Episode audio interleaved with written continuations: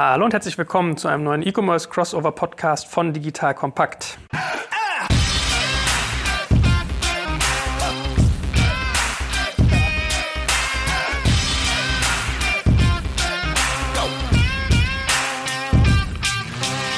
Mein Name ist Jörg Kaczmarek und ich sitze wieder mit meinen beiden E-Commerce-Koryphäen hier, Alexander Graf und Jochen Krisch. Moin, moin. Moin, moin. Hallo. So, wie immer am Anfang finde ich ganz sinnvoll, wenn wir uns noch mit einem Satz vorstellen, dass die Leute ein bisschen besseres Gefühl kriegen. Alex, sag du doch mal ganz kurz, was machst du mit Kassenzone und mit deinem eigentlichen Geldverdienen-Thema? Du bist ja ganz vielschichtig unterwegs. Vielleicht fängst du mal an. Ja, ich bin Alex Graf, Herausgeber von Kassenzone.de. Wir haben auch einen Podcast und einen YouTube-Kanal und noch ganz viele andere Kanäle. Da schreibe ich seit neun Jahren ein paar Beiträge zu dem Thema E-Commerce und hauptberuflich bin ich Gründer und Geschäftsführer von Sparker System, einem Softwareunternehmen hier aus Berlin.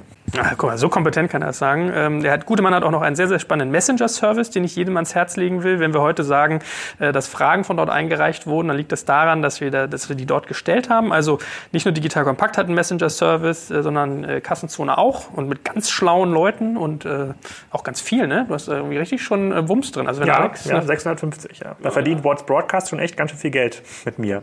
Ja, ist aber auch ein guter Dienst. Der sei an dieser Stelle auch mal positiv erwähnt. Ähm, also wenn ihr über Messenger gerne Sachen irgendwie einreicht bei uns, schaut euch das mal an. So, und Jochen, zu dir. Du musst auch noch mal ganz kurz sagen, was, was du alles tust, denn das sind auch sehr, sehr spannende Dinge. Ich bin Jochen Krisch, äh, betreibe seit 2005, äh, seit zwölf Jahren äh, Exciting Commerce als Blog. inzwischen haben wir auch einen Podcast Exchanges. Ähm, wir haben die K5 gestartet 2011 und dann 2015 den Global Online Retail Fonds initiiert, einen Publikumsfonds, der in börsennotierte Unternehmen investiert. Jetzt kommt ein kleiner Werbespot.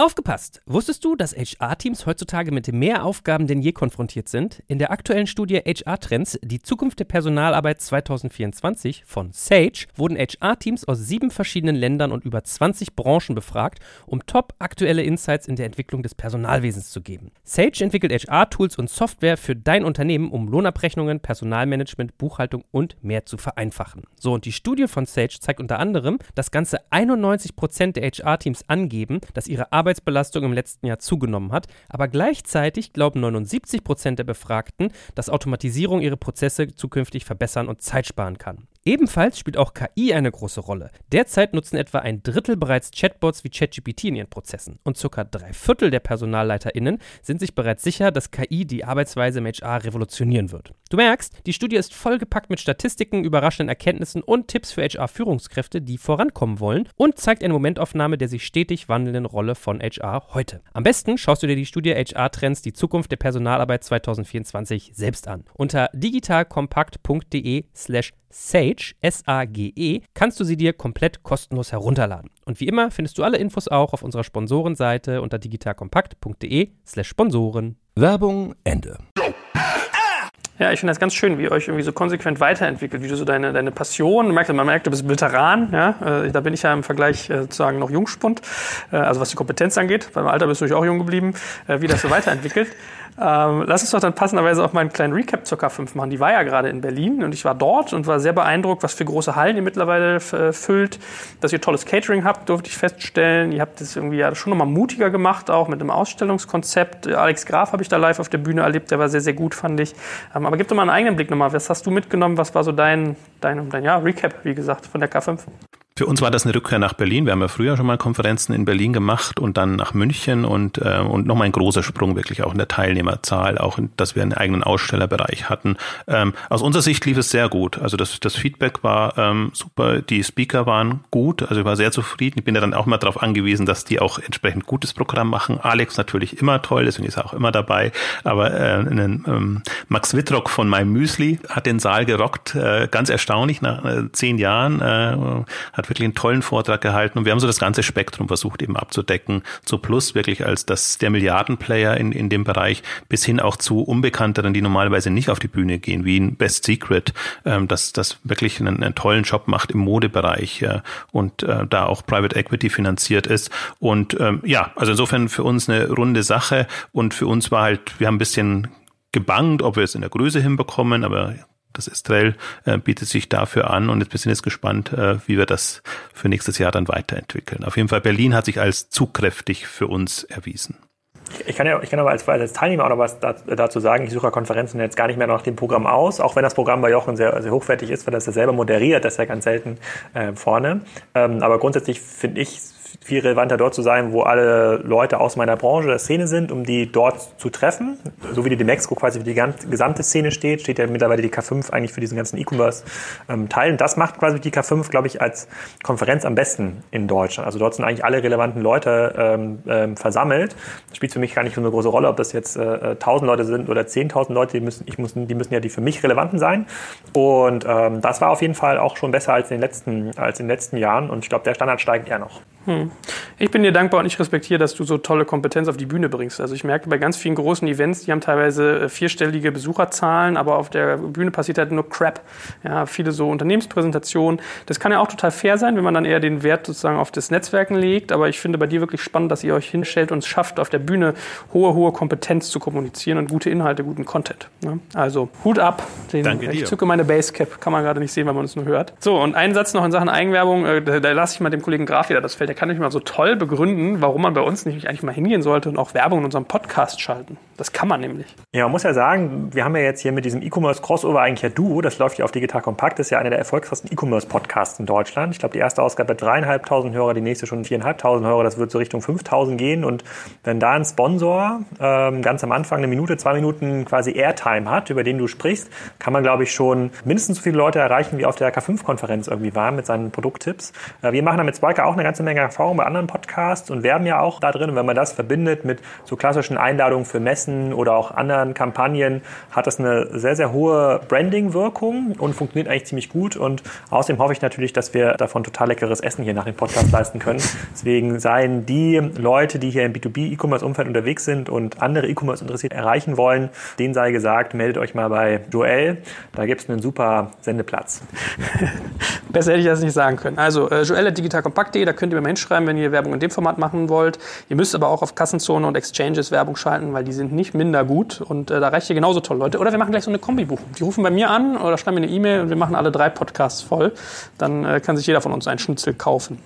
So, heute wollen wir darüber reden, ob äh, E-Commerce eigentlich spannend ist für Investoren und beziehungsweise was macht E-Commerce spannend für Investoren. Ja? Ist er das? Was? Wenn ja, was muss gegeben sein? Wir wollen so ein bisschen versuchen durchzuanalysieren, was die Stellschrauben sind, an denen man da drehen kann, wenn ich von außen drauf gucke. Und vielleicht sollten wir mal ganz kurz anfangen, wenn wir sagen, äh, ist das für Investoren interessant? Wen meinen wir da eigentlich? Jochen, du bist ja schon lange dabei, hast jetzt aber gesagt, zwölf Jahre. Wie, wie, siehst du das? Wo wollen wir uns heute darauf einschießen, wenn wir sagen, Investoren, die das Thema E-Commerce betrachten? Also ich denke, man muss ein bisschen unterscheiden. Für mich ist E-Commerce immer noch Wachstumsfeld. Wir haben 10, 20 Prozent zum Teil mehr Wachstumsraten, je nach Branche, in die man reingeht. Das ist natürlich ein, ein, ein spannendes Feld für alle, die einfach vom Umsatzwachstum letztendlich partizipieren wollen. Das eine Feld lohnt es sich da. Da ist, denke ich mal, keine, keine so große Frage. Dann haben wir aber immer noch auch die, die, die kleinen Unternehmen, die äh, bootgestrappt aus sich heraus gewachsen sind und die profitable E-Commerce-Unternehmen aufbauen in der Nische. Auch das ist ein Feld, in das man reingehen kann und äh, die eher in die Probleme dann reinrennen ab einer gewissen Größenordnung, ob sie dann ihr Lager noch finanziert bekommen und, und da äh, spezielle Kriterien erfüllen müssen. Und das dritte äh, Feld, was ich, was ich noch sehe, was mir immer sehr am Herzen liegt, ist auch noch der Innovationsbereich. Das heißt, wir haben ja wirklich noch, noch Felder, die sind unbeackert. Wir haben neue Geschäftsmodelle, die man, die man angehen kann, die zum Teil jetzt auch an die Öffentlichkeit gelangen sind. Wir werden über Stitch Fix sicherlich noch sprechen, äh, ähm, Blue Apron, Hello Fresh im, im Food-Bereich. Also das sind Modelle, die, die wirklich nochmal eine andere Art von E-Commerce vorantreiben. Und die große Frage wird immer sein, macht das Ganze auch im Amazon-Kontext noch Sinn? Darauf, darauf können wir auch kurz eingehen. Aber das wären jetzt so die Felder, äh, an, an die man denken kann, äh, wenn man spricht, lohnt sich E-Commerce äh, in, in dem Bereich. Wir haben jetzt einfach nur die letzten Jahre gesehen, dass das VC-Interesse gesunken ist. Da ist man nicht mehr so bereit. Da rechnet sich es wahrscheinlich auch nicht. Aber die Frage ist eben, welche Investoren springen da ein und wer sieht da einfach für sich eine Perspektive und investiert in diese Felder. Ich, ich sehe nochmal so zwei Unterschiede in den, wer kann da eigentlich investieren? Für den klassischen Normalbürger mit einem Konto ist ja E-Commerce erst investierbar geworden mit den vielen Börsengängen. Amazon konnte man relativ lange investieren, aber insbesondere in neuen Geschäftsmodellen kann man ja noch gar nicht so lange investieren. Vielleicht Groupon war da relativ früh dran. Und diese Phase, die Jochen beschrieben hat, diese Hype-Phase, so gefühlt war diese zwischen 2007 bis 2011, wo VCs eigentlich diese These vertreten haben, man kann mit überschaubar viel Geld, fünf bis zehn Millionen, ähm, sich große Stakes an E-Commerce-Unternehmen sichern die man dann zwei bis fünf Jahre später ähm, veräußert an andere große Händler und Hersteller. Diese Wette ist ja nicht aufgegangen, offensichtlich, weil die Käuferseite eigentlich nicht mehr so da war, beziehungsweise die Käuferseite selber unter Druck war durch Amazon und auch andere ähm, Unternehmen. Und das ist tatsächlich nochmal eine ganz, ganz spannende Frage, was jetzt für neue Käuferklassen in diesen Markt kommen und in Investoren, PIs und Family Office, die mit einer ganz anderen Investment-These da jetzt, äh, da jetzt rangehen. Aber ich glaube, für den kleinen Mann, ja, der ganz normal in Aktien investiert, ist es ja, sind ja viele, viele Werte jetzt erst durch die Börsengänge überhaupt äh, liquide geworden, die man invest in die man investieren kann. Mhm. Ja, ich meine, ich beobachte das auch in Berlin. Ich sage ja immer so, so ein bisschen scherzhaft, dass äh, E-Commerce wurde irgendwann so ein bisschen der Bundesschatzbrief der Internetszene. Ne? Irgendwie relativ äh, sichere Bank, wenn man die Zahlen beherrscht, aber auch kein 15 mal X oder 20 mal X, sondern deutlich konservativer. Äh, vielleicht sollten wir auch mal am Rande erwähnen, da werden wir heute, glaube ich, nicht so viel drüber sprechen, weil das einfach so ein ausuferndes Thema per se ist. Äh, man kann ja auch als Corporate irgendwie in E-Commerce investieren. Also Otto ist ja da so ein Thema, was uns alle drei, glaube ich, schon mal beschäftigt hat mit zum Beispiel About You. So was kann ich mir auch noch sehr gut vorstellen, weil Jochen Mittelstand gesagt hat, Zeit kam das bei mir so ein bisschen irgendwie auch auf. Aber wir merken so ein bisschen, also VC-Geschäft ist durch. Wir werden so ein bisschen den Börsenblick immer mal wagen, dass man da mal schaut und national, international ein bisschen unterscheiden und klein versus groß. Vielleicht können wir ja mal anfangen, ähm, so zu überlegen, ist es generell ein spannendes Investitionsfeld, so wie Jochen jetzt ja sagt, VCs drehen sich so Richtung SaaS, Fintech, AI, da geht ja so ein bisschen das Geld hin. Wenn ich jetzt auf den Markt global schaue, dann sehe ich natürlich, dass der Shift von rein analogen Verkaufskanälen, also stationär Handel, Onlinehandel eigentlich immer noch immer noch da ist, sich sogar beschleunigt in absoluten Zahlen. Also er hat ja schon eine relativ hohe Basis erreicht, aber wir wachsen ja immer noch so zwischen 10 und 20 Prozent im Jahr. Davon profitiert natürlich Amazon relativ stark, aber auch viele andere Unternehmen. Und wir sind jetzt in vielen Bereichen eigentlich gehemmt gewesen durch äh, Logistikkonzepte. Also man braucht ja für viele E-Commerce-Themen einfach Logistikkonzepte, die so einen Same-Hour, Same-Day-Delivery auch auf breiter Basis ermöglichen. Da sind wir jetzt eigentlich erst angekommen im letzten Jahr, im vorletzten Jahr, weil die Bestellmengen so groß geworden sind, dass sogar bei mir auf dem Dorf der DHL-Mann fünfmal durch die Straße fährt und damit man eigentlich fixkostenneutral Lieferfenster anbieten kann, jeden Tag fünf Stück. Und ähm, das, was ich sehe global, wenn ich auf den E-Commerce-Markt schaue, da sehe ich für die nächsten fünf Jahre locker noch ein riesiges Potenzial. Man muss sich eher überlegen, wer kann dieses Potenzial am besten heben, wer profitiert eigentlich davon und sind diese Thesen, die zwischen 2007 und 2010 mal aufgestellt worden äh, sind von diesen einzelnen vertikalen E-Commerce-Modellen, sind die noch tragfähig. Und da schauen wir uns ja ein paar Modelle an und deklinieren jetzt so ein bisschen durch, ob das irgendwie noch hinkommt. Aber grundsätzlich ist, glaube ich, E-Commerce als Markt, als Investitionsbereich immer noch extrem spannend und spannender als je zuvor, weil ganz, ganz viele kritische Masseeffekte jetzt erst erreicht sind und das Wachstum eigentlich jetzt noch viel, viel schneller gehen dürfte als in den letzten Jahren. Hm. Ist das ein bisschen so eine, so eine Bremse auch gewesen, dass diese, diese Kompetenz und diese Masse vielleicht nicht da war, dass so ein Amazon sich Marktanteile sichern konnte, weil sie genau diese Logistikthemen im Griff hatten und das ganze Feintuning? Also mein Lieblingssatz ist ja dieser Tage der, der Müller-Satz hier mit Retail is Detail. Ne? Also es sind unfassbar viele kleine äh, Schrauben, an denen man drehen muss und die man im Griff haben muss und die sich tagtäglich gefühlt ändern. Also äh, Logistik ist ja nur eins, da ist ja noch ganz viele andere Themen, Marketing, Operations etc. pp. Ist das so ein bisschen so ein Problem gewesen lange vom deutschen E-Commerce, dass du gerade nicht so die diese Kompetenz hattest und diese Möglichkeiten, diese Skaleneffekte, bei dem, was du gerade beschrieben hast? Ich glaube, viele Unternehmen sind da selber ihres Glückes Schmied und das kann man nicht auf andere schieben. Das kann man jetzt nicht sagen, DL oder Hermes haben jetzt nicht genug Lieferbedingungen gehabt und die Schnittstellen äh, waren nicht gut. Amazon war eines der ersten E-Commerce-Unternehmen, was konsequent auf Technologie gesetzt hat und sehr, sehr stark selber investiert hat und sehr, sehr mutig war auch in, in vielen Bereichen und deshalb auch den Markt so ein bisschen davon gerannt ist und auch in der Lage war, selber Logistikkapazitäten aufzubauen und die jetzt als Plattform anderen wieder anzudienen. Das wird auch extrem viel verändern für den DHL und Hermes. Ich kann mir nicht vorstellen, dass dieses Streckengeschäft so zwischen Städten irgendwie große Kisten und LKWs Tisch äh, ähm, schieben, dass das in ein paar Jahren noch relevant ist. Ich glaube, diese ganzen, diese Logistikinfrastruktur, die die großen Logistiker aufgebaut haben, die wird obsolet durch diese ähm, City-Belieferung. Aber grundsätzlich war das, glaube ich, nicht der Hemmschuh, was jetzt ganz, ganz was cool wird. Dadurch, dass jetzt diese Infrastrukturprovider wie in Amazon und auch ähm, andere natürlich aufwachen und da eine ganze Menge mehr geben, kommen ganz, ganz neue Modelle zum Tragen.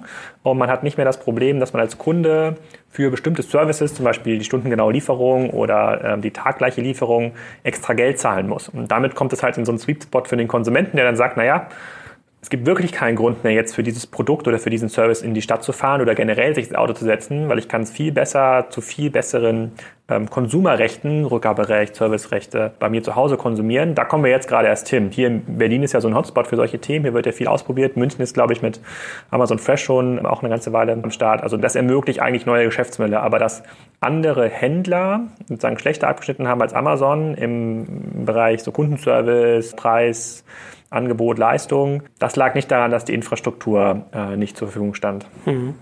Jochen, was glaubst du denn? Was geht denn noch im E-Commerce? Wenn du sagst, die, die eigentliche Welle kommt noch, was, was, was, was heißt denn eigentlich, da wollen wir auch so ein bisschen reden, was heißt eigentlich, es lohnt sich das? Ja, das ist ja so ein bisschen der Titel, lohnt sich E-Commerce für Investoren? Was darf ich denn da eigentlich erwarten, was da noch so kommen könnte?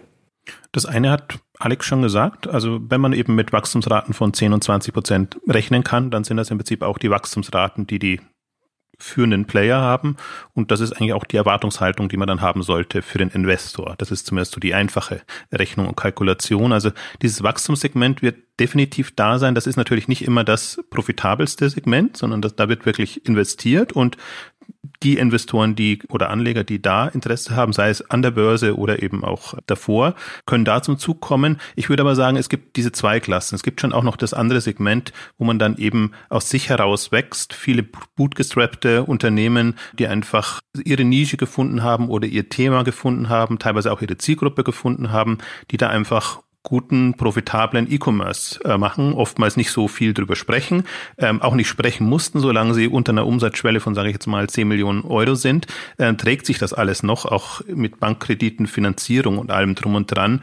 Sobald sie drüber kommen, müssen sie sich eigentlich Gedanken machen, wie, wie kommen sie andere, an andere Kapitalquellen, also Kredite für die Lagerfinanzierung letztendlich, beziehungsweise wie positionieren sie sich auch dann in einem anderen Wettbewerbsumfeld? Dann kann man halt nicht mehr so unterm Radar und, und mit wenigen Kunden oder, oder einem kleinen Marktsegment gut vorankommen.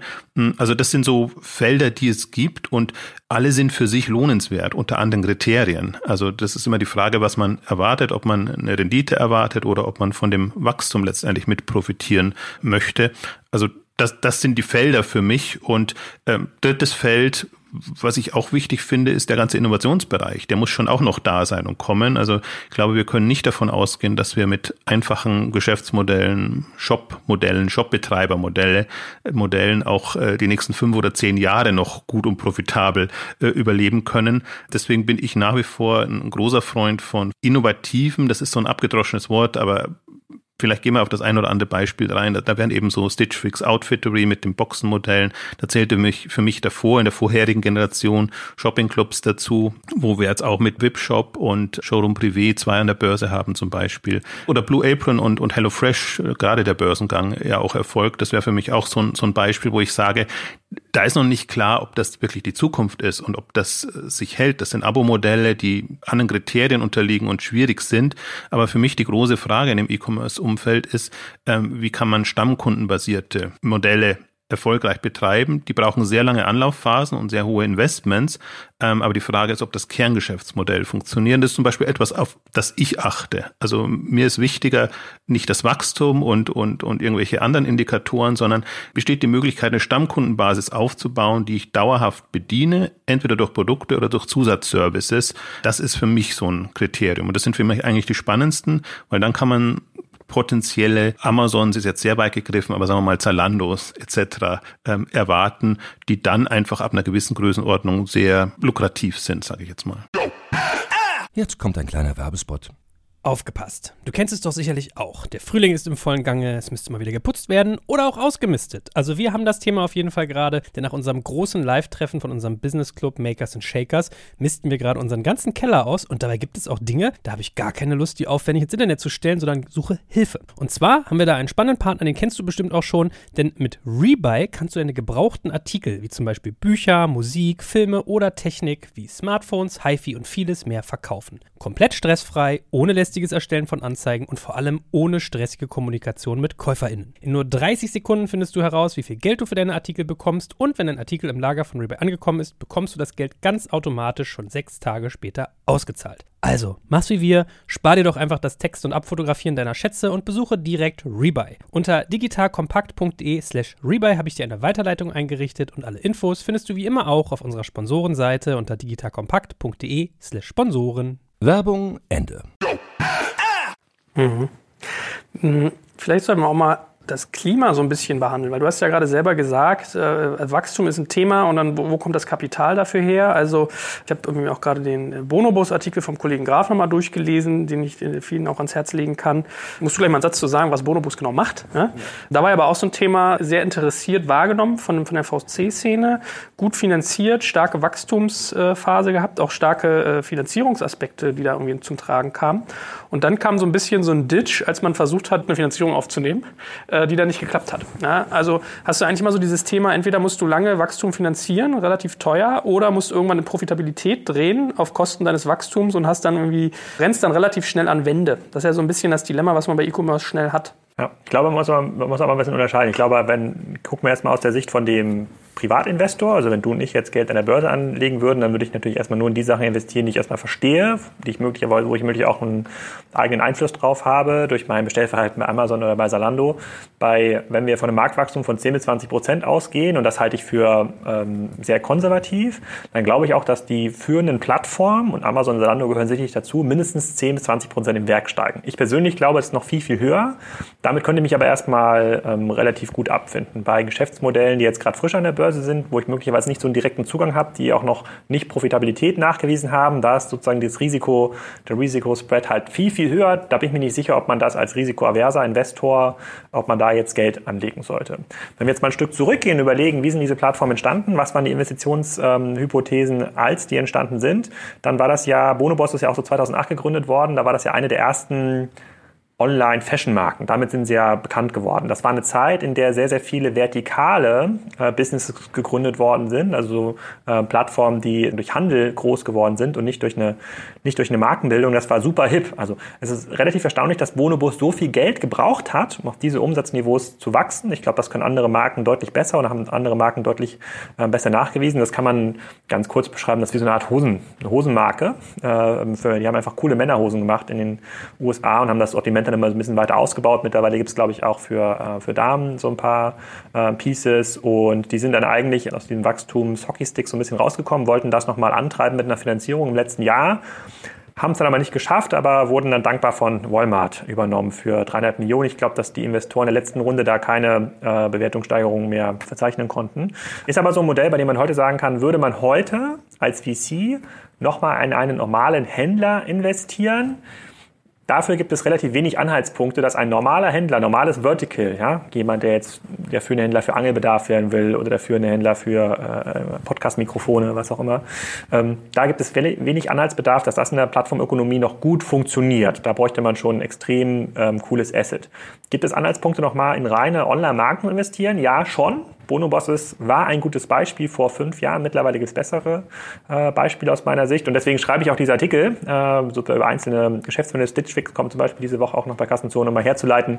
Was haben die eigentlich gemacht? Was sind die Ideen dahinter? Und was macht sie erfolgreich in einen Bonoboss bei der Performance, die die gezeigt haben? Also wie kapitaleffizient waren sie eigentlich beim Aufbau ihrer Marke hätte ich als VC wahrscheinlich in der letzten Runde auch nicht mehr mit investiert. Das war eigentlich nicht gut. Also sie haben sind kapitaleffizient, das hat sich ja in der, im Bereich E-Commerce so als eines der treibenden Kriterien herausgestellt. Gar nicht so Wachstum, sondern was kannst du eigentlich aus dem Euro-Investment machen, in welcher, äh, in welcher Zeit. Und da war Bonoboss einfach in den letzten Jahren nicht mehr gut oder nicht mehr, nicht mehr innovativ. Und genauso würde ich mir auch als Privatinvestor die Werte anschauen, in die man heute investieren kann. Was machen eigentlich die Unternehmen? Delivery ist jetzt in die Börse gegangen, hat ein bisschen Geld bekommen. Blue Apron sprechen wir gleich. Was machen die eigentlich mit dem Geld und wie effizient steigern die damit ihr Wachstum? Sag doch noch mal einen Satz für jemanden, der sich da nicht tagtäglich mit beschäftigt. Kapitaleffizienz, hast du gesagt, ist ein wichtiger Hebel. Wann bist du da im grünen Bereich, wann eher im orangen oder im roten? Und wie, wie messe ich das? Was, was sind die Faktoren? Im Grunde genommen kann man sich mal einen Wert anschauen, eine Versuchung herzuleiten bei den Unternehmen, das ist die Kur, also die Kosten-Umsatz-Relation. Wie viel Spendings habe ich für Marketing in meinem Unternehmen und was mache ich am Gesamtumsatz? In dem Interview, was ich mit René Köhler aufgenommen habe, letzte Woche hat er gesagt, er hat es geschafft, seine Kur eigentlich über die Unternehmenshistorie immer unter 10 Prozent zu halten, teilweise 5 bis 6 Prozent. Das ist gemessen an Wachstumsunternehmen extrem wenig. Sehr, sehr, sehr, sehr ähm, ähm effizient. Ich glaube, äh, Jochen hat auch, ähm, nennt auch immer Zahlen, was, ähm, was da Salando oder Otto hat, die sind deutlich ähm, schlechter in den Bereichen aufgestellt. Aber wenn es ein E-Commerce-Unternehmen, wenn es zum einen stark wächst, also wenn wir da über äh, Wachstumsquoten 20 bis 100 Prozent reden, eher 100 Prozent in, in früheren Jahren und die Marketingkosten unter 15 Prozent sind, dann ist das schon ziemlich effizient ähm, gemanagt in, in vielen Modellen. Und bei Modellen, die eigentlich noch geringere Marketingkosten erlauben dürften, zum Beispiel so Abo-Modelle, da geht man davon aus, dass man eine geringe Churn-Rate hat, also wenig Kunden abspringen und äh, ähm, sozusagen immer mehr Kunden in diesen Bauch dazukommen, die müssten eigentlich noch geringere Kuren aufweisen. Und wenn man dann sieht, ähm, wir gucken uns ein, zwei Modelle gleich an, ähm, dass das viele Modelle auch bei hohen Skalierungsniveaus noch nicht schaffen, dann würde ich mir anfangen, Sorgen zu machen. Dann scheint da irgendwas ähm, falsch zu laufen. Hm. Was, glaube ich, mal wichtig ist, merken wir jetzt schon, Jochen hat es mal angesprochen mit den Innovationen. Wir, wenn wir über Handel, über E-Commerce reden, merken wir eigentlich schon beim Reden, dass das jetzt gar nicht so, wie soll man sagen, das ist ja schon sehr differenziert. Ja, hast du mich ja auch gerade korrekterweise darauf äh, hingewiesen. Also wir können einmal über, über klassische Händler nachdenken, was aber, glaube ich, gar nicht mehr so der Kern ist. Shops, hat ja Jochen auch gesagt, der, der Zug ist an vielen Stellen abgefahren. Dann haben wir irgendwie Marken, die wir als Aspekt hatten. Jetzt Beispiel mit irgendwie ähm, Bonobos oder weiß nicht, vielleicht reden wir mal über Warby Parker und solche Unternehmen. Und dann haben wir noch wirklich Kerngeschäftsmodelle, die zwar mit Handel zu tun haben, aber wo irgendwie ein Drive drin ist. Ja, Shopping-Clubs, Delivery-Geschichten ähm, und so weiter und so fort. Vielleicht gehen wir mal ein bisschen in diese speziellen Geschäftsmodelle rein. Also Stitch Fix fiel ja jetzt schon. Jochen, du bist doch auch großer Stitch Fix-Anhänger, wenn ich mich nicht täusche. Hast schon viel dazu gemacht. Gib mal mit einem Satz wieder, was das Unternehmen macht und was, was du für einen Blick hast auf solche Player. Also Stitch Fix ist im Grunde vergleichbar mit Outfittery und Modomoto in, in Deutschland. Ähm, ursprünglich war das mal Trunk Club äh, in USA, die ähm, ja eigentlich der Vorreiter mit so ein bisschen waren, dann irgendwann an Nordstrom verkauft worden sind. Und äh, dann war für mich das Thema eigentlich durch. Und äh, ich dachte eigentlich jetzt, sich das x-te Modell anzugucken, das quasi Outfit-Empfehlungen gibt und in der Box verschickt, macht keinen Sinn. Und dann ist unterm Radar so ein bisschen Stitch Fix hochgekommen, die, äh, muss man auch dazu sagen, sehr gut PR und Marketing machen und sehr darauf äh, fokussieren, wie algorithmisch getrieben sie arbeiten. Also dass, dass sie wirklich die ihre ihre Stylisten heißt das ja dann immer so schön in dem Modell mit Empfehlungen unterstützen, welche Produkte man quasi in die Box liefert. Und das Schöne an dem Modell ist, dass regelmäßig Boxen geliefert werden, dass eine Kundeninteraktion da ist, dass man äh, richtig schön äh, das Stammkundengeschäft aufbauen kann. Und Stitch Fix, die haben jetzt erstmals auch unsere Umsatzzahlen herausgegeben. 700 Millionen war das ungefähr in der Größenordnung. Also da kommt keiner ran in, in, in der Richtung und äh, haben relativ wenig Kapital aufgenommen und ja, sind da so groß geworden und haben sich zudem noch im Unterschied zu anderen, so Outfittery und alle äh, sind eher auf die männliche Zielgruppe fixiert. Stitch Fix hat das mit der weiblichen Zielgruppe gemacht und da ein paar wirklich äh, spannende Erkenntnisse, glaube ich, äh, gefunden im, im Sinne von, dass, dass sie wirklich, ja, Frauen ist ja das, das Modethema noch viel grö größeres und kritischeres. Das heißt, dass sie da wirklich mit datengestützt einerseits die Auswahl erleichtert haben. Inzwischen gehen sie aber so weit, dass sie auch sortimentseitig einfach gucken, welche Produkte gibt's am Markt so nicht, was unsere Kundinnen aber gerne hätten und gehen dann eben auch stark in Eigenmarken rein. Und insofern äh, ist das ein sehr, sehr rundes Konzept. Also es gibt noch keine offiziellen Unterlagen, deswegen macht es mich immer so ein bisschen skeptisch. Also alles, was man PR-seitig in Interviews etc. hört, das macht einen sehr runden Eindruck und ist eben deshalb jetzt auch in Anführungszeichen einer der Stars in dem ganzen äh, neuen äh, E-Commerce-Feld und sicherlich auch eins der spannendsten Geschäftsmodelle gerade. Genau, also was ich glaube, was bei Stitch Fix am interessantesten ist, tatsächlich, was Jochen meint, äh, gerade mal 40 Millionen eingesammelt. Ich glaube, 43 Millionen Dollar war das und seit 2014 kein weiteres Geld eingesammelt. Ähm, 2015 haben sie einen Umsatz ausgewiesen von 250 Millionen, jetzt 730 Millionen.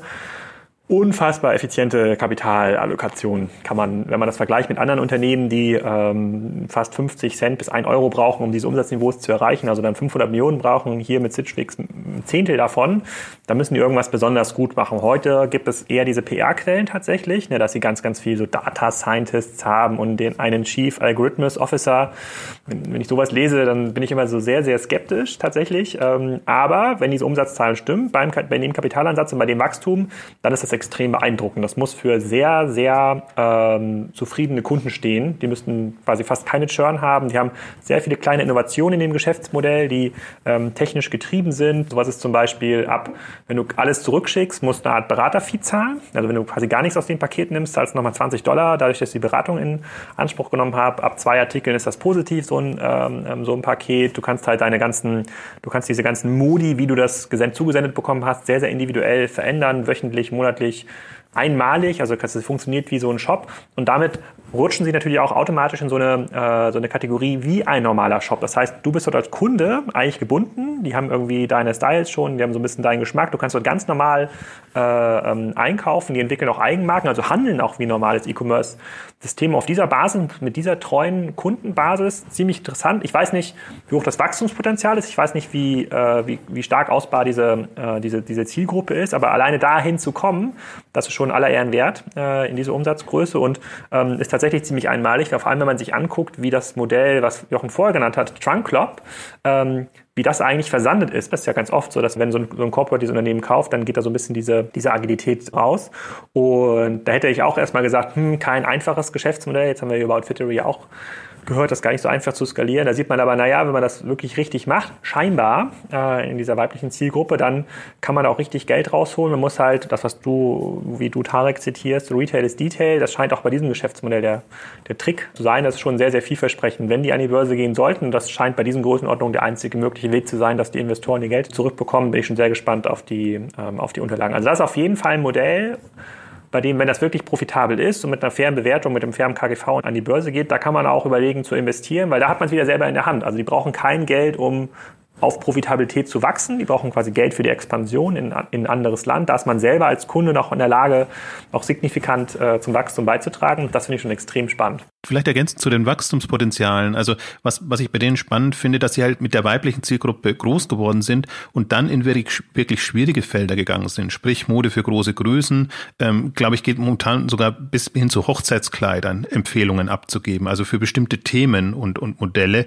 Und ähm, das ist im Prinzip so Potenziale, die liegen nicht in der Natur des Modells. Also ich glaube, die ergeben sich dann, äh, wenn man bestimmte ähm, Qualitäten hat und, und Erfahrungen gesammelt hat.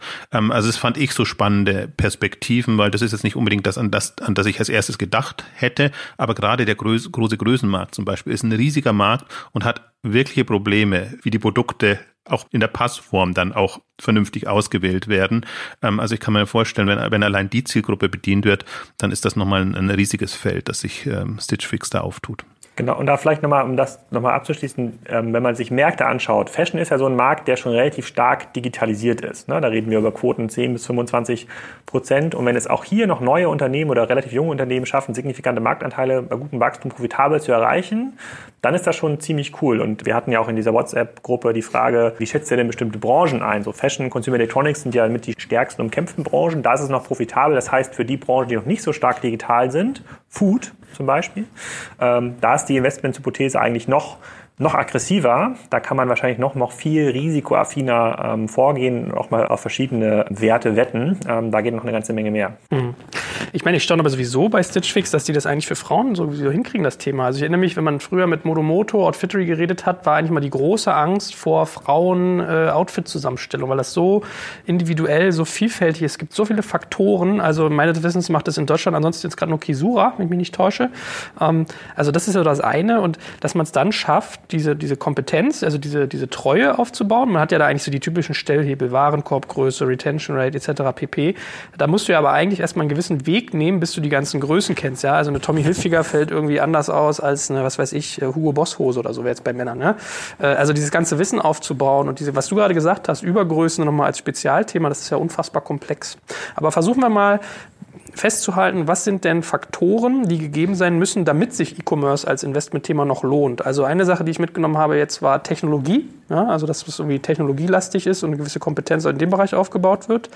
Wie kann man Stitch Fix nochmal in zwei, drei Punkten zusammenfassen? Was würdet ihr sagen? Outfittery in groß und erfolgreich. Ja, aber was, was machen Sie? Was, was, was macht Sie erfolgreich? Dass Sie so ein Trunk Club, der ist eigentlich, wo das Modell schon gefühlt totgeritten war, dass Sie das nochmal äh, gehoben bekommen haben? Na, das ist im Grunde genommen eine, eine Mischung zwischen Abo-Modell und Plattformmodell. Ne? Grunde, entweder, also das kannst du aus zwei Richtungen betrachten. Das ist ein Abo-Modell, was sich jetzt Richtung Plattform-Shop entwickelt oder ein Shop mit einem sehr, sehr erfolgreichen Abo-Konzept. Mhm. Also Retention wäre für mich das Schlagwort. Einfach, die, die schaffen es, eine Kundenbindung hinzubekommen. Und äh, so wie du es sagst, äh, Frauen sind in dem Feld im Modebereich eine, eine, schwierige Zielgruppe, aber die haben eben Ansätze gefunden, wie sie das hinbekommen haben. Und, und nicht nur, und das ist immer darauf fokussieren sie sehr stark, dass es jetzt technologisch getrieben ist durch Algorithmen etc., aber sie sind auch ganz einfache Methoden. Frauen haben sie eben gern, wenn man nachfragt. Und die fragen nach, äh, was, was hättest du gerne, in welche Richtung soll es gehen? Also sammeln unheimlich viel Daten ein und das ist nur Fragebogenlogik letztendlich, die sie damit damit, also nur in Anführungszeichen, also äh, schon einigermaßen intelligent, aber damit sammeln sie einfach viel mehr Datenpunkte ein, als das ein typischer anderer äh, Modehändler machen kann und damit bekommen sie diese Kundenbindung hin. Also für mich ist das das eigentlich das ultimative Kriterium, weil viel anderes, äh, Profitabilität und Wachstum und alles ergibt sich dann letztendlich daraus. Hm. Ist Datenkompetenz und Datenbesitz generell so ein Faktor, den ihr sagen würdet, der E-Commerce wertvoller macht? Weil bei Bonobus, erinnere ich mich, war das ja auch so ein Thema, das habe ich in der äh, wertvollen Analyse gelesen von Herrn Graf, äh, dass sie den, die ihre stationären Läden haben, die sie jetzt nicht Shops genannt haben, sondern irgendwie Guide-Shops oder was in der Art. So ja, ich gucke nochmal nach, das war so ein ganz innovativer Name auf jeden Fall. Das war sehr kreativ, ähm, wo dann, äh, ich, ich glaube, eine Harvard-Analyse Analyse irgendwie zustande kam, wo es hieß so, ja, das ist halt hochspannend, dass die den gesamten Kaufprozess eigentlich sehr gut durchdringen, weil sie viele Datenpunkte haben, mehr als jetzt ein reiner Shop. Ist das so ein bisschen ein Faktor, der heutzutage eine Rolle spielt, dass man möglichst viele Datenpunkte hat? Jetzt kommt ein kleiner Werbespot.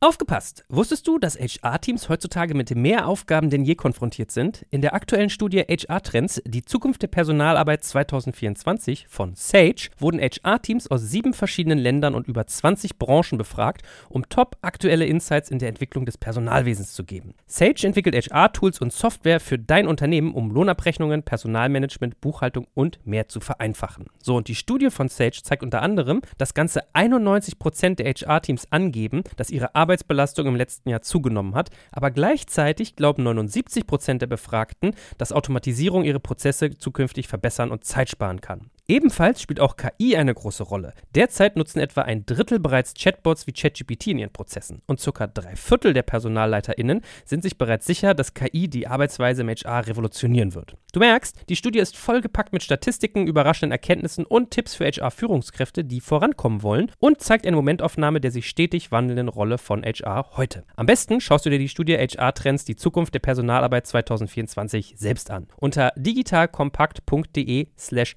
Sage, S-A-G-E, kannst du sie dir komplett kostenlos herunterladen. Und wie immer findest du alle Infos auch auf unserer Sponsorenseite unter digitalkompakt.de slash Sponsoren. Werbung Ende.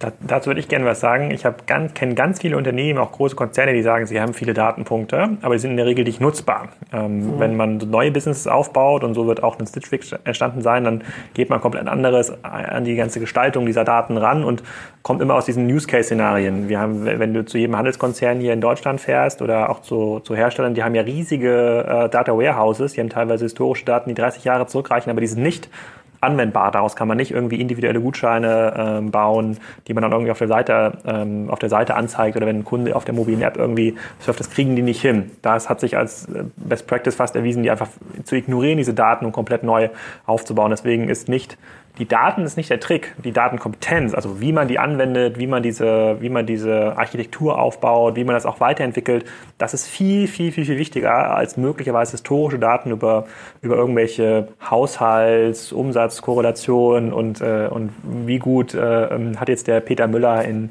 in, äh, in Castro Brauxel jetzt ein bestimmtes Produkt konsumiert, das spielt keine Rolle. Aber Datenkompetenz, damit tun sich halt sehr, sehr, sehr, sehr, sehr viele schwer. Und das können halt junge Unternehmen viel besser aufbauen, weil sie nicht mehr in diesen Silos denken äh, müssen und dann von neuem immer anfangen. Das hat Stitch Fix offensichtlich besser gemacht als äh, Trunk Club. Ich würde auch da äh, Florian Heinemann zum Beispiel folgen, der einfach immer sagt, von Beginn an Data Warehouse, Business Intelligence und alles, was damit zusammenhängt. Ich bin jetzt nicht ein, ich würde jetzt Daten sagen, Daten spielen ab einer gewissen Größenordnung eine Rolle. Also ich muss immer etwas schmunzeln, wenn ich dann äh, datengetriebene Unternehmen habe, die vielleicht 10.000 Kunden haben oder 100.000 Kunden haben.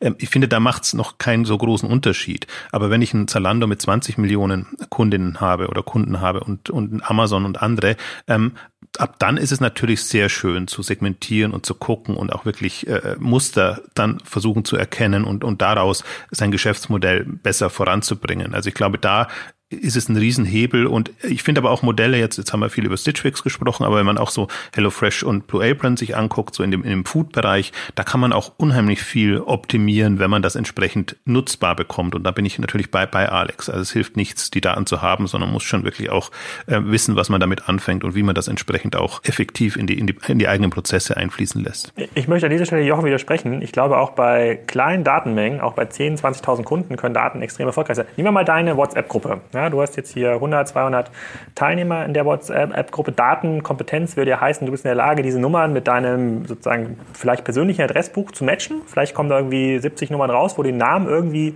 äh, Namen irgendwie kennst und dann würdest du in jeder neuen Nachricht, die du dann schreibst, sagen, hier, hey Michael, du hast das und das geschrieben im letzten WhatsApp, ich habe jetzt hier einen neuen Beitrag zu dem Thema, hast du so eine Frage, du bist ja in dieser Industrie. Das sind alles Themen, die lassen sich die lassen sich möglichst teilweise automatisiert ermitteln. Das wäre schon enorme Datenkompetenz, du das könntest. Dann könntest du aus den 100 Adressen oder 200 Adressen, könntest du wahrscheinlich genauso viel rausholen wie jemand, der 10.000 Adressen hat, aber das nicht segmentieren kann. Und da bezieht sich die Datenkompetenz darauf, dass du in der Lage bist, das mit den anderen äh, Infoquellen, die du hast, zu, ähm, äh, zu verbinden. Ich glaube, was B2C, Marketing, klassische Kohortenarbeit angeht, da spielen natürlich große Datenmengen eine große Rolle, dass man irgendwie das, was Stitch Fix jetzt macht, klein Kleidung entwickelt. Ja, dass man irgendwie Ansatzpunkte entwickelt, ist jetzt irgendwie ein bestimmter Stoff cool, eine bestimmte Farbe cool, ein bestimmter Schnitt cool. Das stimmt. Das ist so Data-Driven Product Development. Aber ähm, es fängt schon relativ klein an. Also wirklich zu wissen, mit wem rede ich da, sozusagen, was hat der eigentlich für Interessen ähm, und äh, was kann ich dem anbieten. Das irgendwie zusammenzutragen, das bringt super viel. Mhm.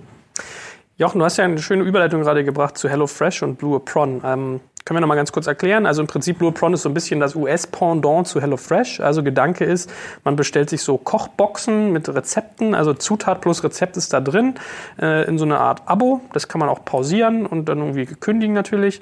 Und ähm, war ja irgendwie in Deutschland auch ein großer Markt. Also ich erinnere mich, Project A hat ja auch einen eigenen Anbieter mit Kochzauber. Dann hast du Marley Spoon, dann hast du HelloFresh. Also da bewegt sich ja einiges. Man, man sieht halt relativ schnell, dass irgendwie einige das Geschäft besser im Griff haben als andere. Und äh, jetzt war ja so ein bisschen der Faktor, Blue Prawn an die Börse gegangen, hast ja auch irgendwie einen spannenden Artikel drüber gemacht. Da ist ja so ein bisschen irgendwie Ernüchterung gewesen.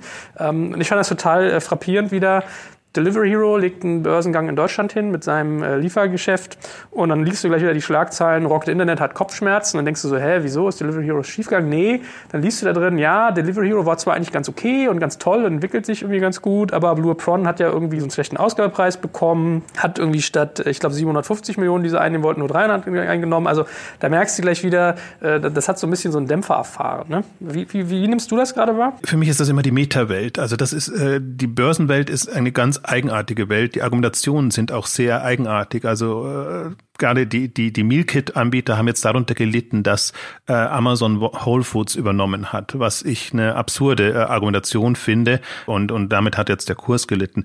Ähm, äh, ich würde, also du hast es jetzt so beschrieben, ist richtig, ähm, Abo-Modell Boxen versenden ist so die sichtbare Variante des Themas.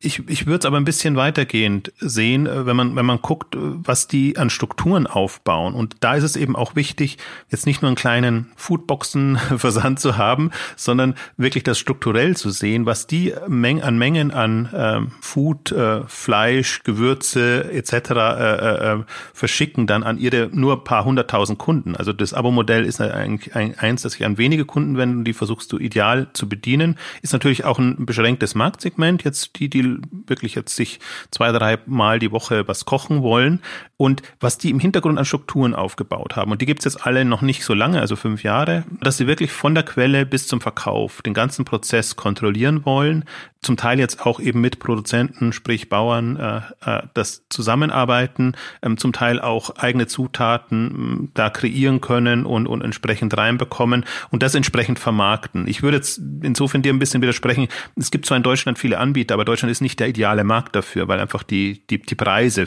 ähm, nicht hoch genug sind. Deswegen hat auch zum Beispiel HelloFresh, den Hauptmarkt jetzt in USA, ähm, ist sehr stark in, in Benelux, testet da auch andere Modelle. Und ich sehe die so ein bisschen als Alternative zu dem typischen äh, Food-Segment, wo es nur darum geht, den Supermarkt online zu bringen das ist, glaube ich, nicht äh, die, die Zukunft in dem Segment, sondern das sind neue Anbieter. Ich nenne das jetzt so ein bisschen Food as a Service, äh, ähm, wo, wo, wo kein, im Unterschied zu Food Services wie Delivery Hero und andere, die einfach nur einen Service in dem Bereich anbieten, aber die wirklich quasi das Modell ist ja, ich bekomme ganz bequem meine Zutaten für mein Abendessen, mein Mittagessen etc. geliefert und äh, wenn ich mich darauf einlasse, werde ich da quasi schnell rundum versorgt. Und im Hintergrund diese Strukturen, wie sie auch ihre ihre Logistikzentren etc. aufbauen, finde ich das Hochspannende. Also die sind für mich noch nicht durch, weil wirklich Retention großes Thema ist oder, oder Churn Rate, wie viele dann das Abbruch, äh, abbrechen, ob man sich das dauerhaft leistet. Aber auch da wird an den Modellen gearbeitet, dass man eben aussetzen kann, dass man äh, sehr weiche Abo-Modelle hat. Und zudem wird dran gearbeitet, dass das personalisierter wird. Also am Anfang hatten sie immer nur ein paar Menüs zur Auswahl und dann nimm das oder eben nicht. Und, und jetzt versuchen sie wirklich das zu segmentieren, äh, da auch bestimmte bestimmte äh, ähm, ja, Qualitäten reinzugehen. Also vegan fällt mir jetzt nur als Stichwort ein, ich weiß nicht, ob genau vegan ist, aber so bestimmte Interessen dass man da eben sehr genau bedient wird. Und das sind alles so Qualitäten, dadurch, dass die, die sich sehr stark darauf fokussieren, auf dieses Segment, können die da eben das Innovative in Anführungszeichen voranbringen. Und das finde ich eigentlich den spannenden Aspekt. Wenn wir jetzt drüber sprechen, wie das Geschäftsmodell aussieht und ob das schon Sinn macht. Und Alex hat das zum Teil auch angedeutet am Anfang. Das ist natürlich in, in dieser Investmentphase unheimlich, was die an Marketing reinstecken, um überhaupt gewisse Levels zu erreichen. Ähm, aber spannender und da rücken sie nicht alle so richtig raus. Also Blue Apron hat so ein bisschen veröffentlicht, wie, wie so der Customer Lifetime Value ist oder sein könnte. Das sind dann schon äh, Dimensionen. Das macht macht im Kern Sinn, aber dann kommen eben so interessante Kennzahlen heraus wie Earnings before Marketing und lauter solche äh, Sachen, also, die man früher mal gleich mal bei Groupon hatte und wo alles äh, geschmunzelt hat. Die sind im ersten Moment absurd, helfen aber viel besser einzuschätzen, macht das Geschäftsmodell im Kern Sinn. Und also ich verfolge das momentan noch relativ neutral, finde das spannend, habe aber noch keine Meinung für mich. Aber das sind Modelle, die wirklich, finde ich, Branchen voranbringen können.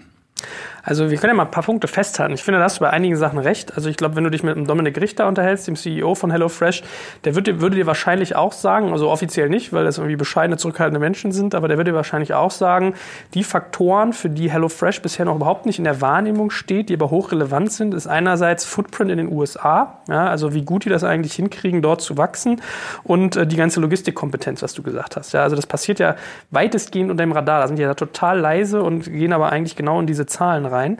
Von daher ist es ja eigentlich umso trauriger, dass manchmal Faktoren eine Rolle spielen. Und das habe ich mitgekriegt, äh, wenn so Pressemitteilungen rauskommen wie äh, Rewe setzt jetzt stark auf den Online-Supermarkt, macht jetzt dies, das, jenes neu, dann ist sofort so ein Abo-Dienst irgendwie gleich unter Querfeuer. Ja? Dann sagen die sofort, okay, dann kann Rewe ja ganz einfach jetzt auch Rezepte verscheuern, dann ist ja irgendwie HelloFresh gegessen. Vergessend, dass genau diese Faktoren wie irgendwie äh, die Liefergeschichten irgendwie total die große Rolle spielen. So und ich glaube, ein Faktor, den wir auch noch nicht so richtig auf dem Schirm hatten, war, wenn wir von börsennotierten Unternehmen reden und wer, wer investiert dort, das sind ja ganz oft institutionelle Anleger. Das sind ja jetzt nicht Privatmenschen, also vielleicht auch, aber der Großteil sind ja eigentlich institutionelle, die dann genau eigentlich immer an diesen Bedrohungsszenarien denken. Ja? Amazon Fresh, irgendwie, das war ja, wie du richtig gesagt hast, bei Blue Prawn so ein bisschen der Bremsklotz, poppt irgendwie auf, hat irgendwie äh, Whole Foods gekauft, ach du Scheiße, jetzt können die da reingehen und irgendwie das ganze Thema flacht irgendwie ab. Also man merkt, da, da spielt ja ganz viel Klima auch eine Rolle. Ne? Was denkst du eigentlich zu dem Thema? Ich, ich glaube, sowohl HelloFresh als auch Blue Apron haben eine totale Berechtigung in ihrem Kerngeschäftsmodell. Das macht extrem viel Sinn. Ich glaube auch nicht, dass es so der neue Online-Supermarkt ist, sondern dass wir in Zukunft einfach ganz anders, sozusagen viel individueller konsumieren. Das Problem, was ich bei beiden sehe, ist, dass sie super viel Market Education betreiben. Also ihre Werbespendings, ihr Marketing ähm, sorgt ja erst dafür, dass Leute überhaupt auf dieses Thema ja, Meal Delivery, so in diesen, also Meal Kit Delivery aufmerksam werden. Ich glaube, hier in Berlin konnte man jede Ausprägung von, wie erreicht man äh, Neukunden von HelloFresh äh, beobachten. Ich habe sogar meinen Stand auf dem Weihnachtsmarkt äh, gesehen und sogar auf E-Commerce-Messen haben die teilweise einen Stand und ähm, akquirieren da Kunden. Das scheint für mich nicht der effizienteste Kanal zu sein, zeigt aber nur, dass sie sehr, sehr schnell wachsen müssen.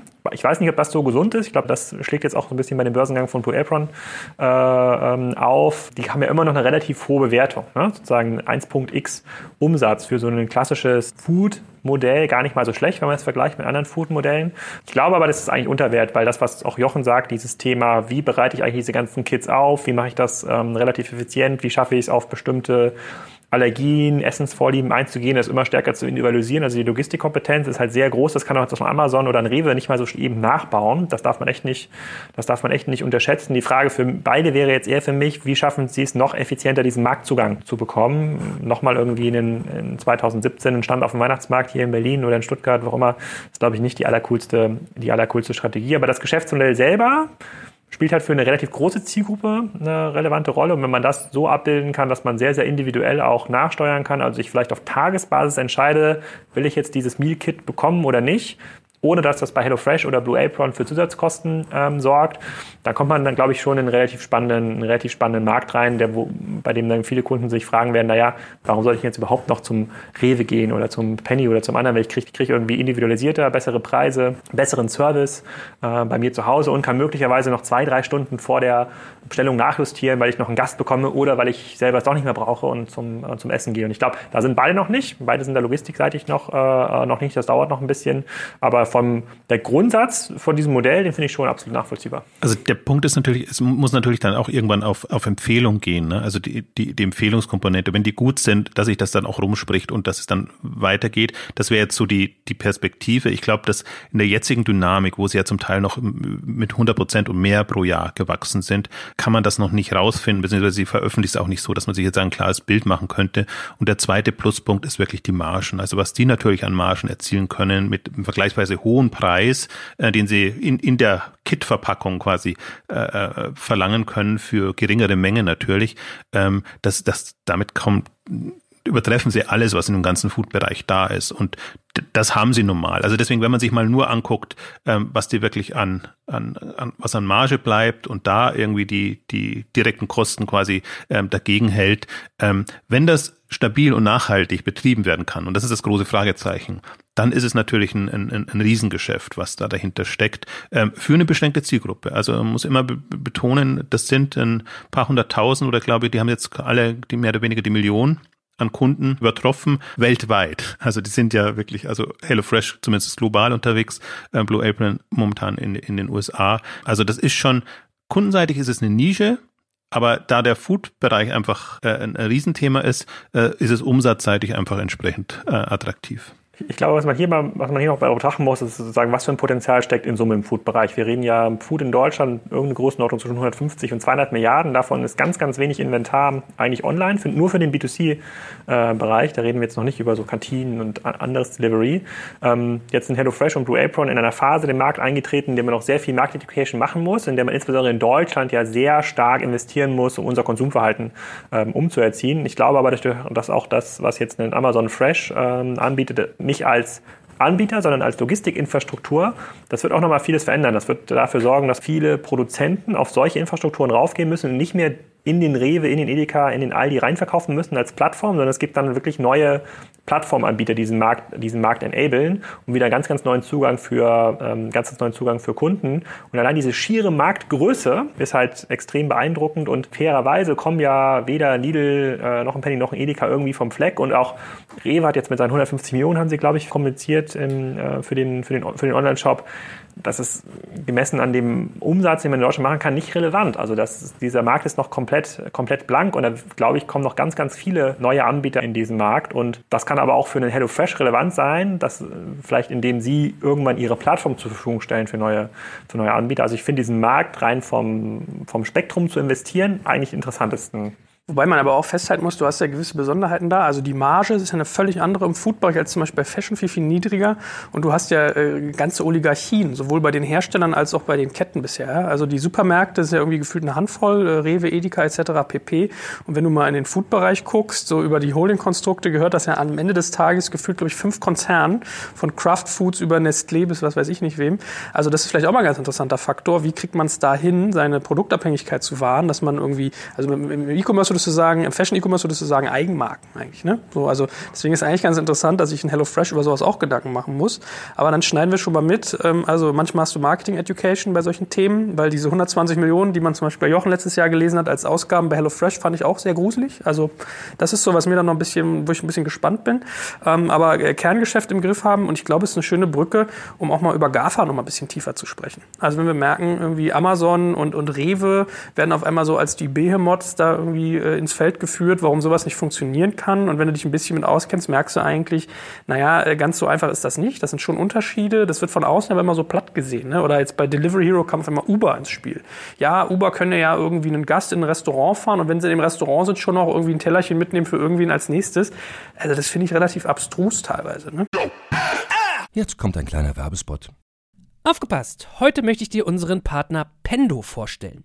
Pendo ist eine All-in-One-Lösung für Produktanalyse, Produktentdeckung, In-App-Anleitungen und Session-Replays, damit du die Benutzererfahrung sowohl deiner KundInnen als auch der Mitarbeitenden deutlich verbessern kannst. Auf KundInnenseite kannst du also den Wert deines Produktes und die Nutzungsdauer maximieren. Dadurch werden deine NutzerInnen motiviert, mehr Produkte zu erwerben. Und für deine Mitarbeitenden wiederum wird die Produktivität gesteigert, indem die Nutzererfahrung von internen oder externen digitalen Tools erleichtert wird, um diese dann auch effektiver zu nutzen. Wenn du also die User Experience in deinem Business steigern möchtest, solltest du unbedingt mal bei Pendo vorbeischauen. Unter digitalkompakt.de slash Pendo habe ich dir eine Weiterleitung eingerichtet, schreibt sich P-E-N-D-O und dort kannst du das Ganze sogar einfach mal gratis testen. Und alle Infos findest du wie immer auch auf unserer Sponsorenseite unter digitalkompakt.de slash Sponsoren.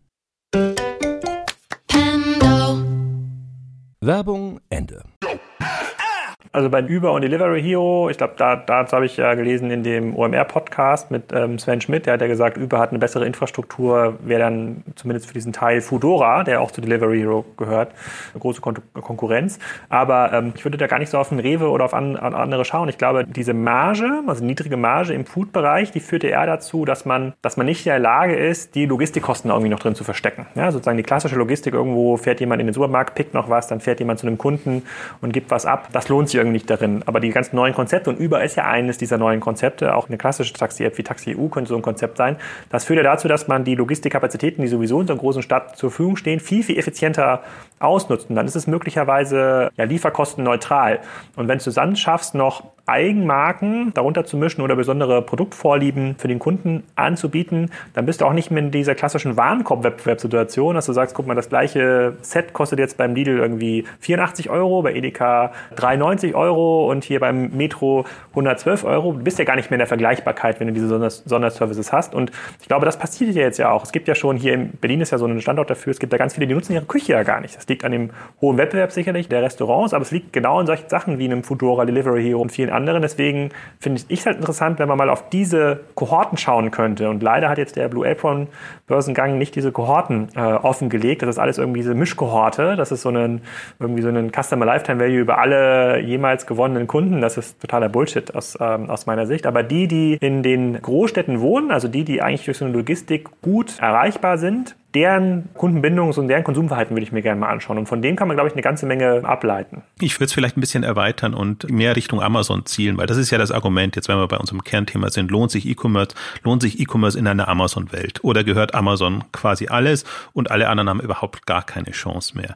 Und äh, da finde ich die Argumentation zum Teil sehr, äh, sehr einseitig. Ich glaube, es gibt gute Argumente dafür, dass auch in einer Amazon-Welt andere noch sehr gute Chancen haben. Und entweder weil sie selber eine gewisse Umsatzgrößenordnung erreichen und dann zum relevanten Player werden können. Deswegen glaube ich, Amazon wird es bereuen, wie so manch andere auch, dass ein Zalando jetzt plötzlich da ist und einfach den Modebereich anders gestalten kann. Andere auch zu Plus ist auch die Argumentation immer. Amazon ist zum Teil schon so groß mit 100 Milliarden und mehr Umsatz, dass sie bestimmte Themen einfach gar nicht mehr angehen, brauchen oder wollen. Also sie konzentrieren sich lieber auf B2B, jetzt zum Beispiel Amazon Business, als jetzt vermutlich jetzt in dem Pet-Bereich was zu machen. Sie haben es natürlich immer drin, Amazon ist Universalversender, aber die große Frage ist, kann ich Spezialisten aufbauen oder Alternativen aufbauen, die Kunden anders ansprechen und, und einfach andere Aspekte betonen. Und da bin ich voll der Überzeugung, dass wir eine, eine bunte Welt an E-Commerce ähm, tendenziell sehen. Äh, vor allen Dingen jetzt haben wir 20 Jahre Erfahrung. Man weiß ja auch im Prinzip,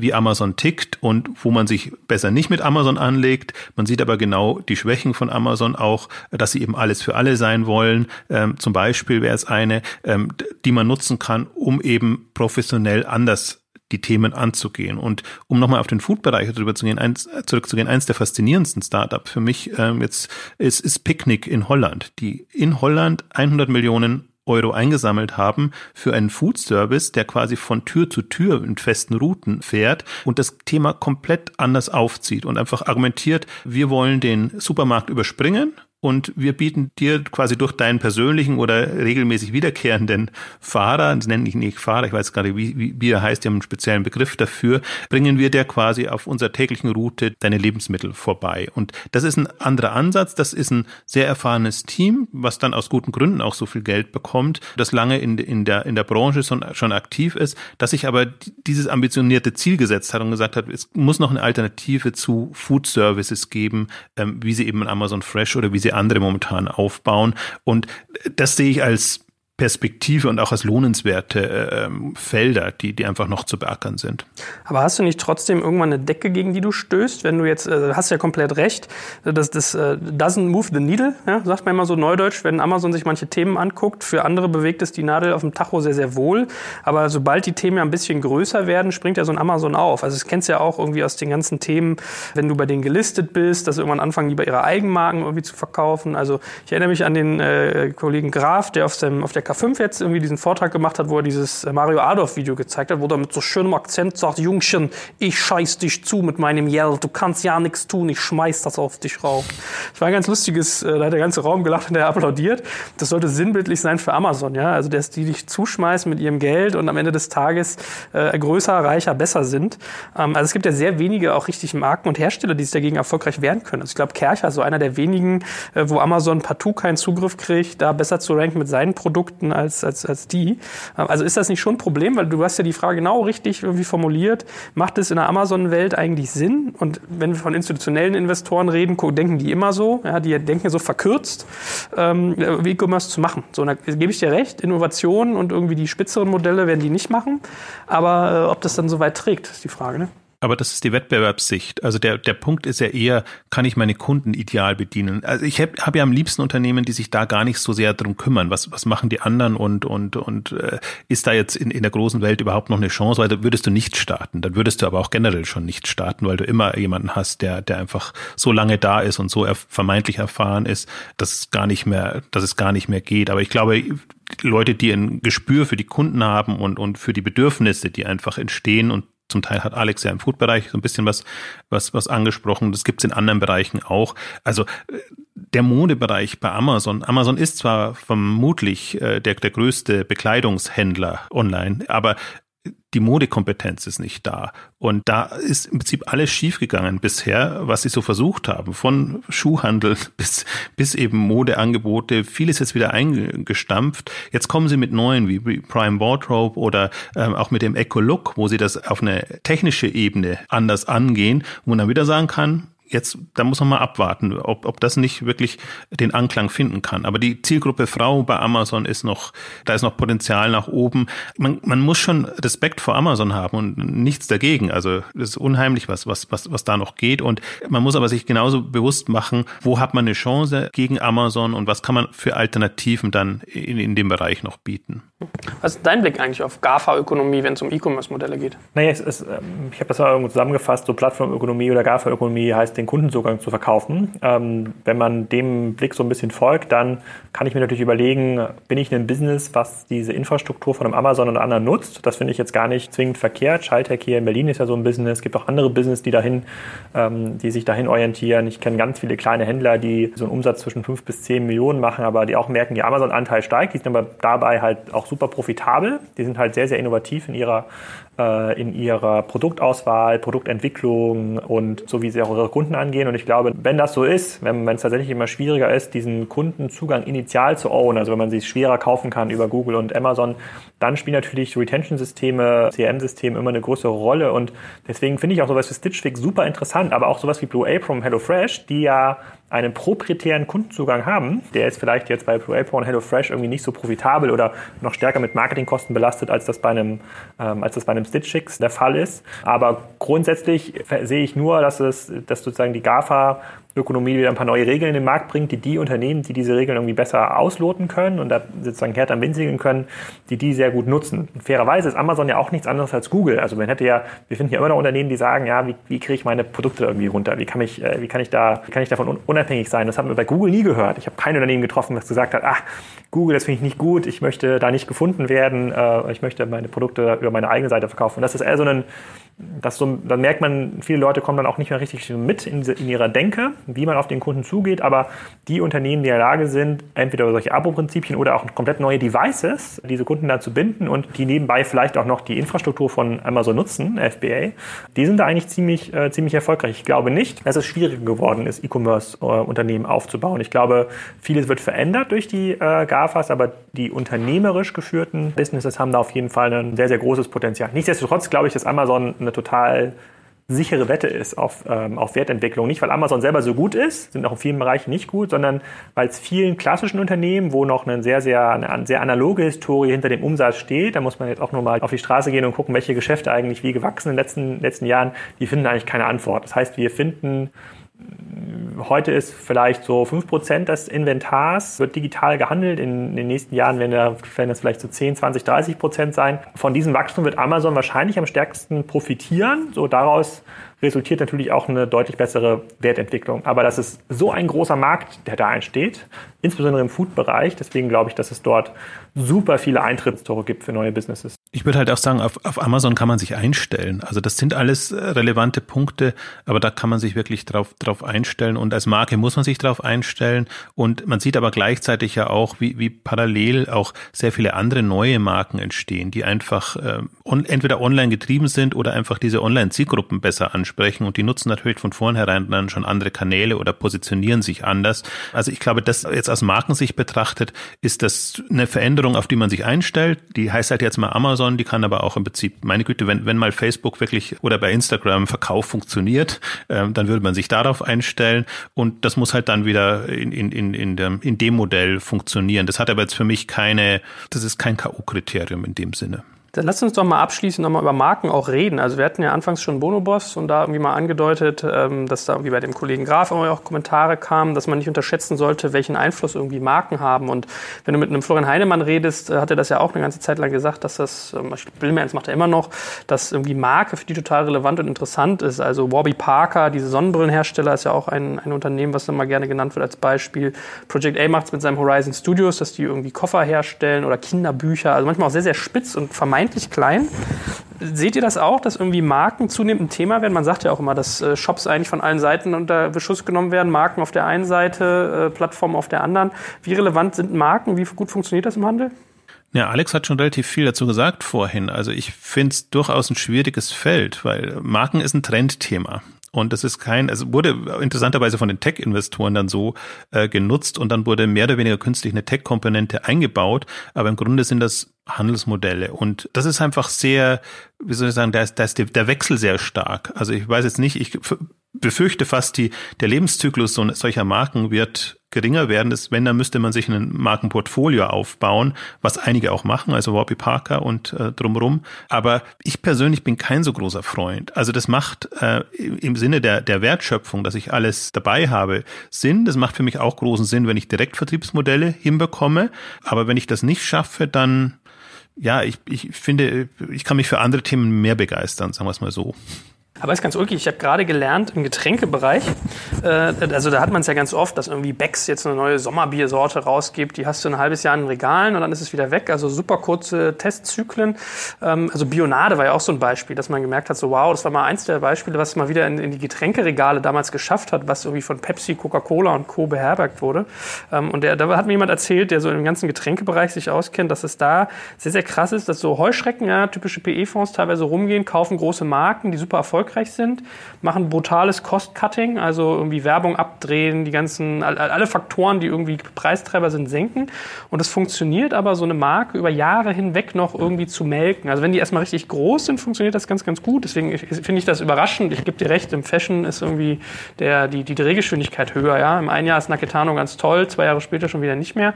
Ähm, glaubst du nicht trotzdem, dass das irgendwie einen Impact hat? Ja, ist, folge ich dir, ist aber, ist aber sehr klassisch und hat jetzt, ändert wahrscheinlich auch im, im, im digitalen oder Online-Bereich nicht so viel. Aber ich glaube, es spielt schon auch eine Rolle, was, was Alex vorhin auch angedeutet hat. Äh, wer, wer ist der Käufer? Vor dem Hintergrund wird ja auch viel finanziert oder eben auch nicht finanziert. Und da hat man ja gesehen, das hat sich ja durchaus bewährt. Also fast alle dieser Marken haben jetzt irgendwie einen Käufer gefunden und sind dann entweder bei äh, Unilever gelandet, Dollar Shave Club, ähm, oder bei, bei, bei Walmart hat jetzt sehr viele dieser Marken Marken aufgekauft, Modcloth, Bonobos und wie sie alle heißen. Also das ist natürlich auch immer so ein, so ein aber Dollar, Argument. Dollar Shave Club war auch genauso ein Beispiel, was ich im Kopf hatte, mit 1,1 Milliarde Dollar. Da legst du ja schon die Ohr mit Schwung an für Rasierklingen. Ne? Und eigentlich hast du ja auch starke Abhängigkeit. Ich glaube, es gibt drei Hersteller von Rasierklingen weltweit. Also vermeintlich eigentlich monopolisierter Markt. Und bloß die Art des Verkaufs verändert und mit einer Marke aufgeladen und schon ist es irgendwie signifikanter Werttreiber. Ist aber jetzt eins der guten Beispiele, weil, weil das ja wirklich mit, mit direktem Kundenzugang gearbeitet hat und, und wirklich online auf andere Art und Weise genutzt hat. Äh, ich war skeptisch, habe mir erst im Moment den Preis gar nicht glauben können, weil ich äh, gedacht habe, das ist so eine, so eine reine Marketing-Story oder so. Aber ja, da hat das funktioniert und das ist ein Konstrukt, ich weiß aber gar nicht, würde ich gar nicht so als Marken empfinden. Das sind halt so vertikale Direktvertriebsmodelle, mit einem speziellen Produkt. Ja, aber zum Beispiel Bonobos ist für mich, das ist halt eine Modemarke, die so, so einen gewissen Twist hat, aber jetzt nicht, nicht so, so spektakulär.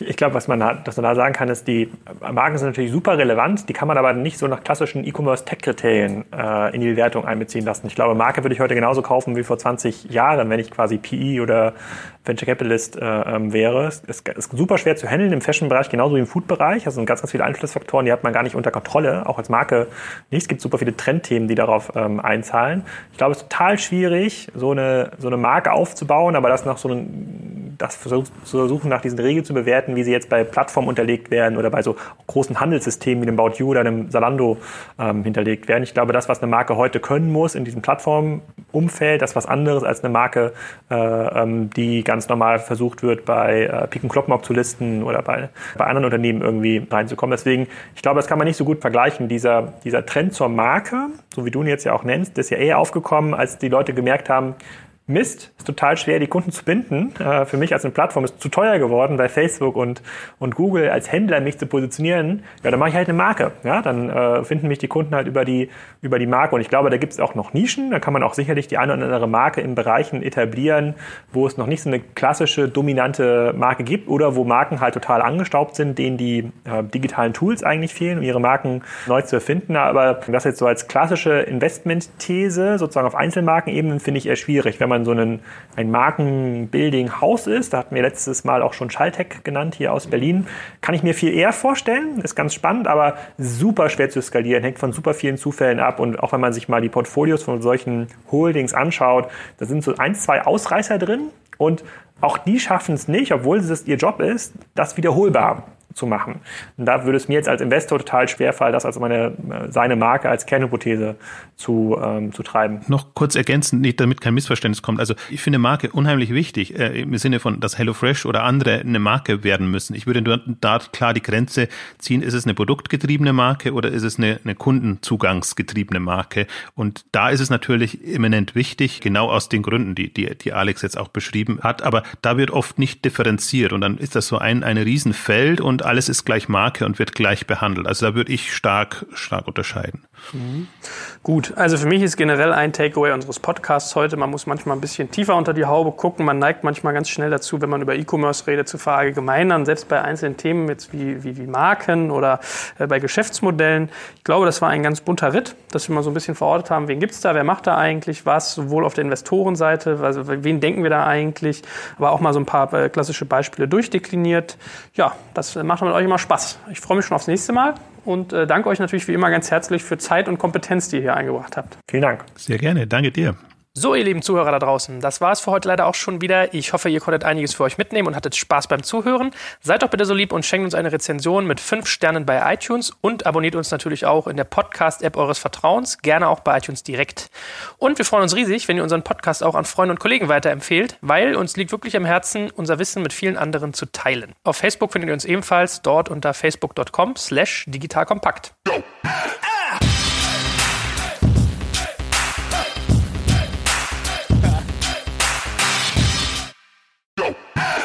Jetzt kommt ein kleiner Werbespot.